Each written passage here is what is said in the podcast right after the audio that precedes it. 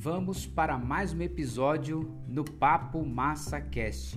Hoje, 27 de fevereiro de 2021, e nós estamos lendo o livro 21 lições do século 21 do Yuval Noah Harari. E vamos para a lição de número 11, que tem por título Guerra.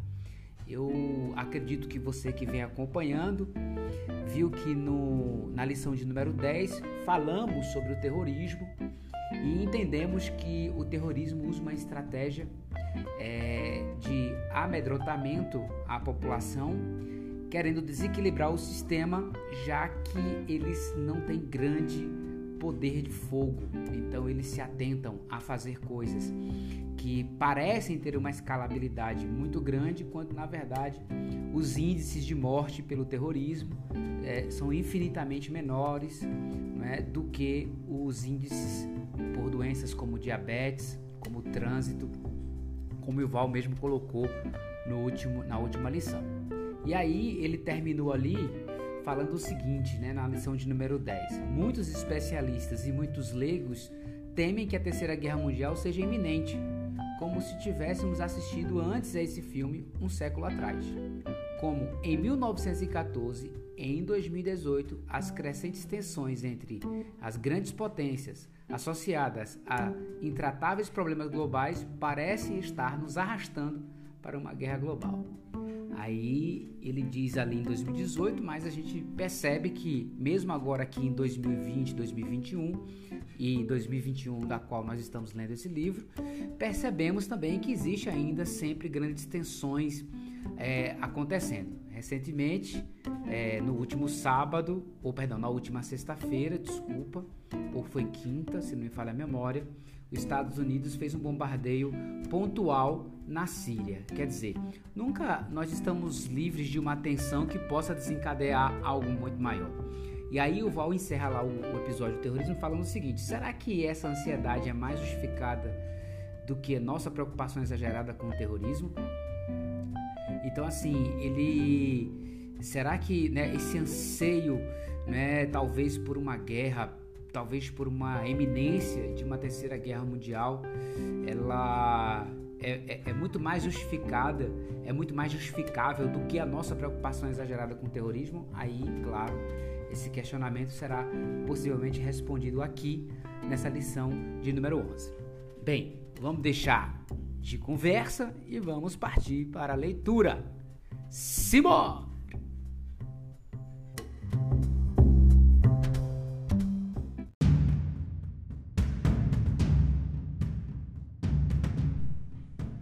Lição 11: Guerra.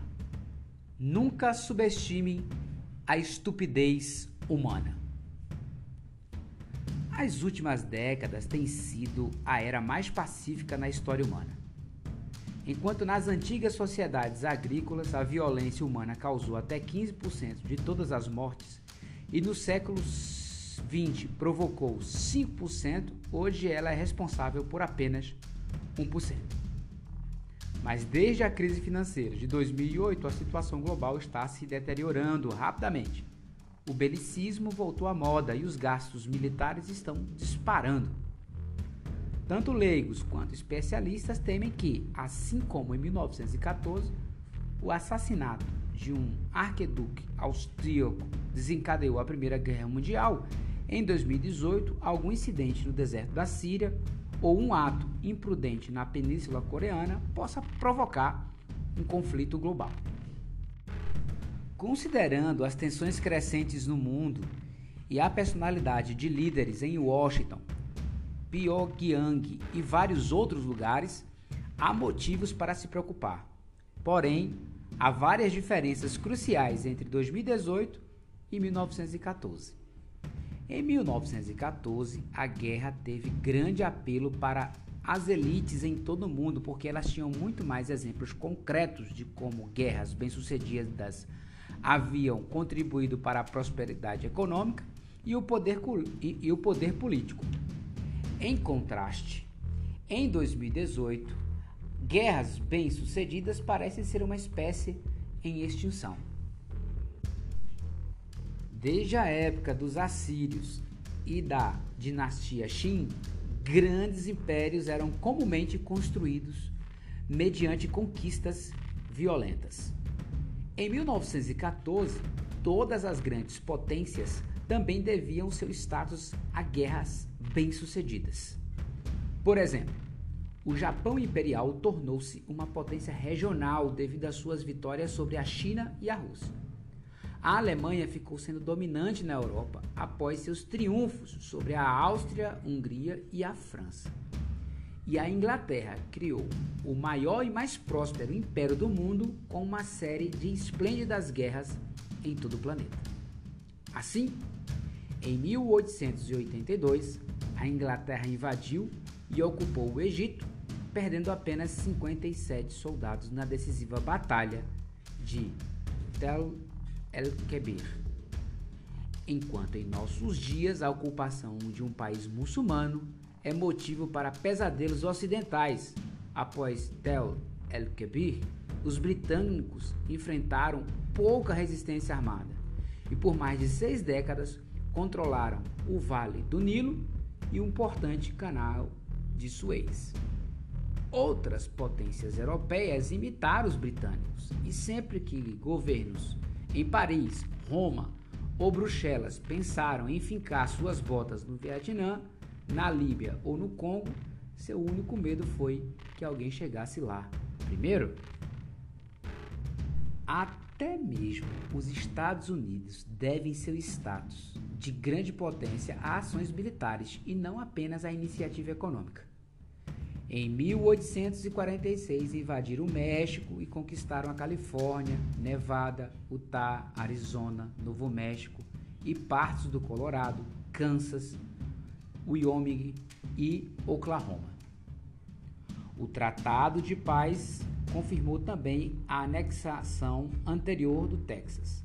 Cerca de 13 mil soldados americanos morreram na guerra, que acrescentou 2,3 milhões de quilômetros quadrados aos Estados Unidos, abrindo parênteses, mais do que a soma dos tamanhos da França, Grã-Bretanha, Alemanha, Espanha e Itália, fechando parênteses. Foi o negócio do milênio. Daí que, em 1914, as elites em Washington, Londres e Berlim sabiam exatamente o que era uma guerra bem-sucedida e quanto poderiam ganhar com ela. Em contraste, em 2018, as elites globais têm bons motivos para suspeitar que esse tipo de guerra está extinto. Embora alguns ditadores do terceiro mundo e atores não estatais ainda tentem prosperar pela guerra, parece que as grandes potências já não sabem como fazer isso. A maior vitória na memória viva, a dos Estados Unidos sobre a União Soviética, foi alcançada sem uma grande confrontação militar. Os Estados Unidos tiveram o gosto fugaz de uma antiquada glória militar na Primeira Guerra do Golfo, mas isso os deixou tentados a gastar trilhões de dólares em fiascos militares humilhantes no Iraque e no Afeganistão. A China, a potência emergente do início do século XXI, tinha evitado todo o conflito armado desde o fracasso de sua invasão do Vietnã em 1979 e deve sua ascensão exclusivamente a fatores econômicos. Com isso, tinha emulado não os impérios japonês, alemão e italiano da era pré-1914, e sim os milagres econômicos japonês, alemão e italiano da era pós-1945. Em todos esses casos, a prosperidade econômica e a influência geopolítica eram alcançadas sem disparar um só tiro. Até mesmo no Oriente Médio, ringue do mundo, as potências regionais não sabem como empreender guerras bem-sucedidas. O Irã não ganhou nada com a carnificina da guerra Irã-Iraque e, subsequentemente, evitou qualquer confronto militar direto. Os iranianos financiam e armam movimentos locais, do Iraque ao Iêmen, e têm enviado seus guardas revolucionários para ajudar aliados na Síria e no Líbano, mas até agora tiveram o cuidado de não invadir nenhum país. O Irã tornou-se recentemente hegemonia regional, não por força de qualquer vitória brilhante no campo de batalha, e sim por falta de concorrentes. Seus dois principais inimigos, os Estados Unidos e o Iraque, envolveram-se numa guerra que destruiu tanto o Iraque quanto o apetite americano por atoleiros no Oriente Médio, deixando que o Irã, usufruísse os espólios. O mesmo pode ser dito de Israel. Sua última guerra bem-sucedida foi travada em 1967. Desde então, Israel prosperou apesar de suas muitas guerras, não graças a elas. A maior parte de seus territórios ocupados sobrecarrega o país com fardos econômicos e responsabilidades políticas impeditivas. Assim como o Irã, Israel melhorou ultimamente sua posição geopolítica não por travar guerras bem-sucedidas, e sim evitando aventuras militares. Enquanto a guerra devastava antigos inimigos no Iraque, na Síria e na Líbia, Israel mantinha-se distante dela. Não se deixar envolver na guerra civil na Síria tem sido, sem dúvida, a maior conquista política de Netanyahu, pelo menos até 2018. E aqui, observando o tempo, pelo menos até 2021. Se ele quisesse, as forças de Israel poderiam tomar Damasco em uma semana. Mas o que Israel ganharia com isso? Seria ainda mais fácil para as FDI conquistar Gaza e derrubar o regime do Hamas, mas Israel rejeitou essa ideia repetidamente. Com todo o seu poder militar e com toda a retórica belicosa de seus políticos, Israel sabe que tem pouco a ganhar com uma guerra. Assim como os Estados Unidos, a China, a Alemanha, o Japão e o Irã, Israel parece entender que no século 21 a estratégia de maior sucesso é ficar em cima do muro e deixar outros brigarem em seu lugar.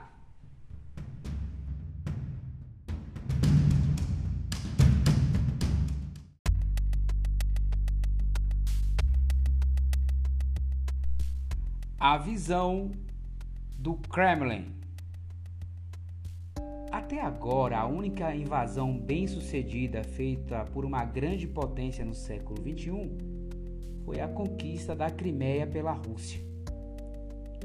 Em fevereiro de 2014, forças russas invadiram a vizinha Ucrânia e ocuparam a península da Crimeia, que na sequência foi anexada à Rússia.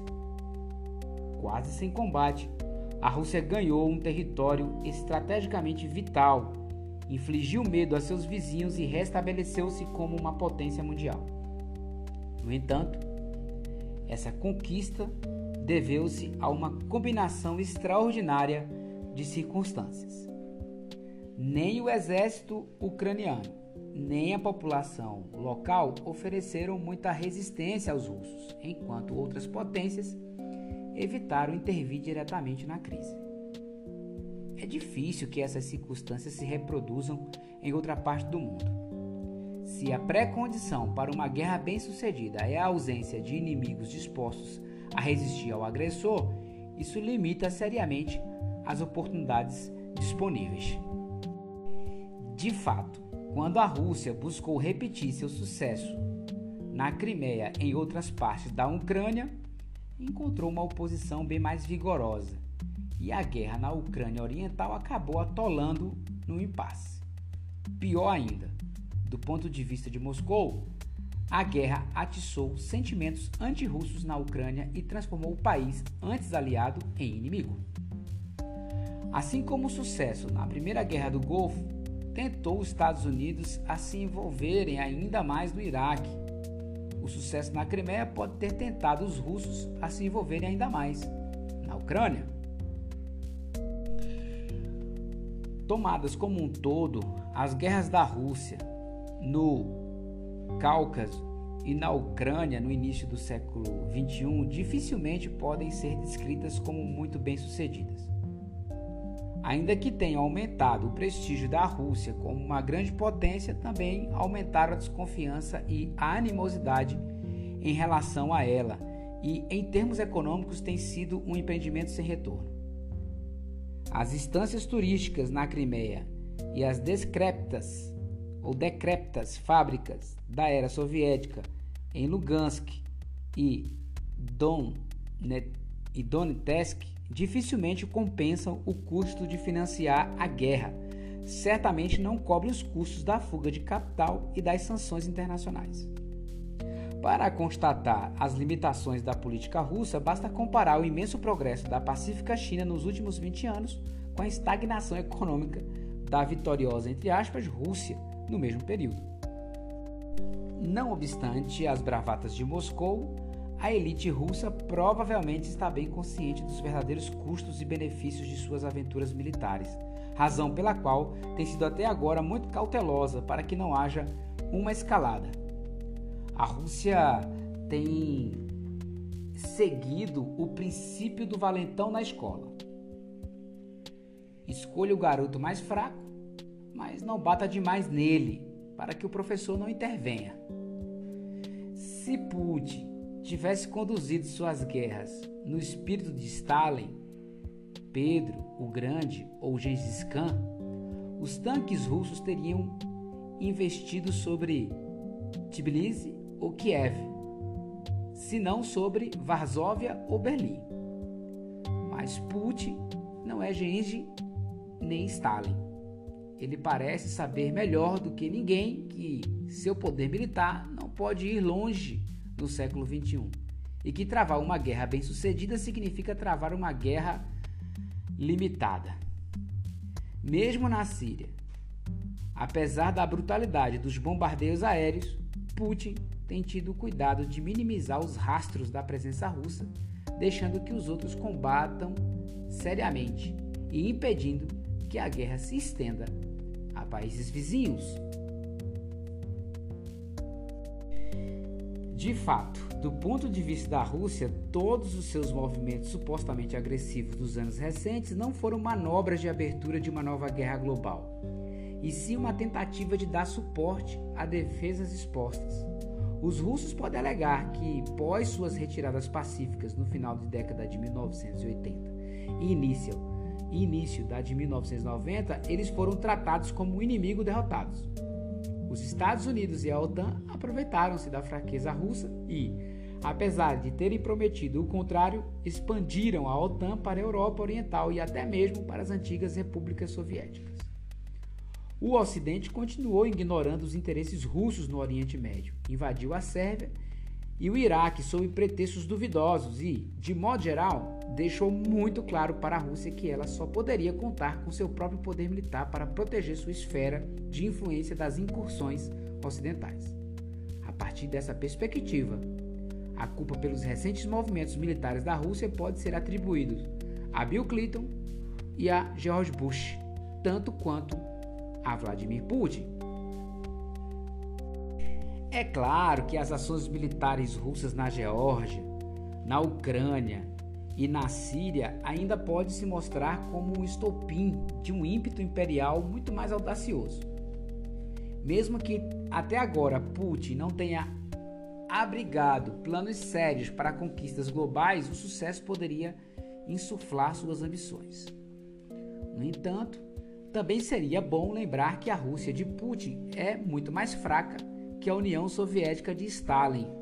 E a menos que ela se juntem outros países, como a China, ela não é capaz de sustentar uma nova guerra fria, muito menos uma guerra mundial total. A Rússia tem uma população de 150 milhões de pessoas e um PIB de 4 trilhões de dólares.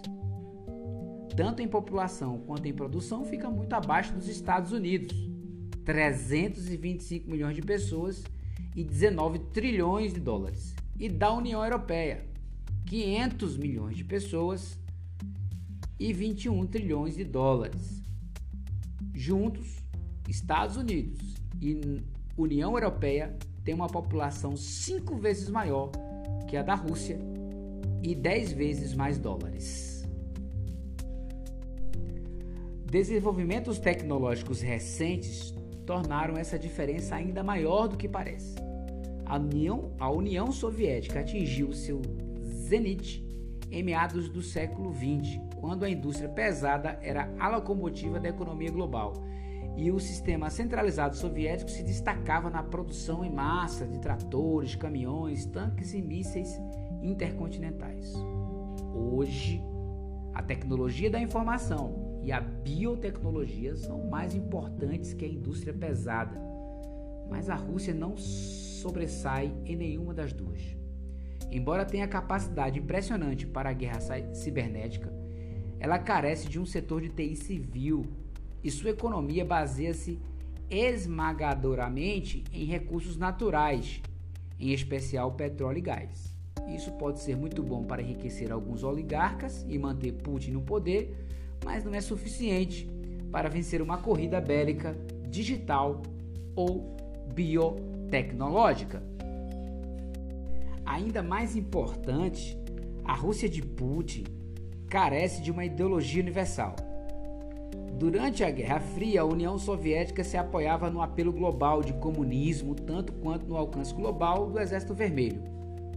O putinismo, ao contrário, tem pouco a oferecer aos cubanos, aos vietnamitas ou aos intelectuais franceses. O nacionalismo autoritário realmente pode estar se espalhando pelo mundo mas por sua própria natureza ele não conduz ao estabelecimento de blocos internacionais coesos. Enquanto o comunismo polonês e o comunismo russo estavam ambos comprometidos, ao menos em teoria, com interesses universais da classe trabalhadora internacional, o nacionalismo polonês e o nacionalismo russo estão, por definição, comprometidos com interesses opostos. Se a ascensão de Putin inflama o ressurgimento do nacionalismo polonês, ela também intensifica os sentimentos antirrussos na Polônia. Por isso, a Rússia embarcou numa campanha global de desinformação e, e subversão que visa a fragmentar a OTAN e a União Europeia, mas não parece provável que esteja prestes a embarcar em uma campanha de conquista territorial. Pode-se esperar, com alguma justificativa, que a tomada da Crimeia e as incursões russas na Geórgia e na Ucrânia Oriental continuarão a ser exemplos isolados e não os prenúncios de uma nova era de guerra.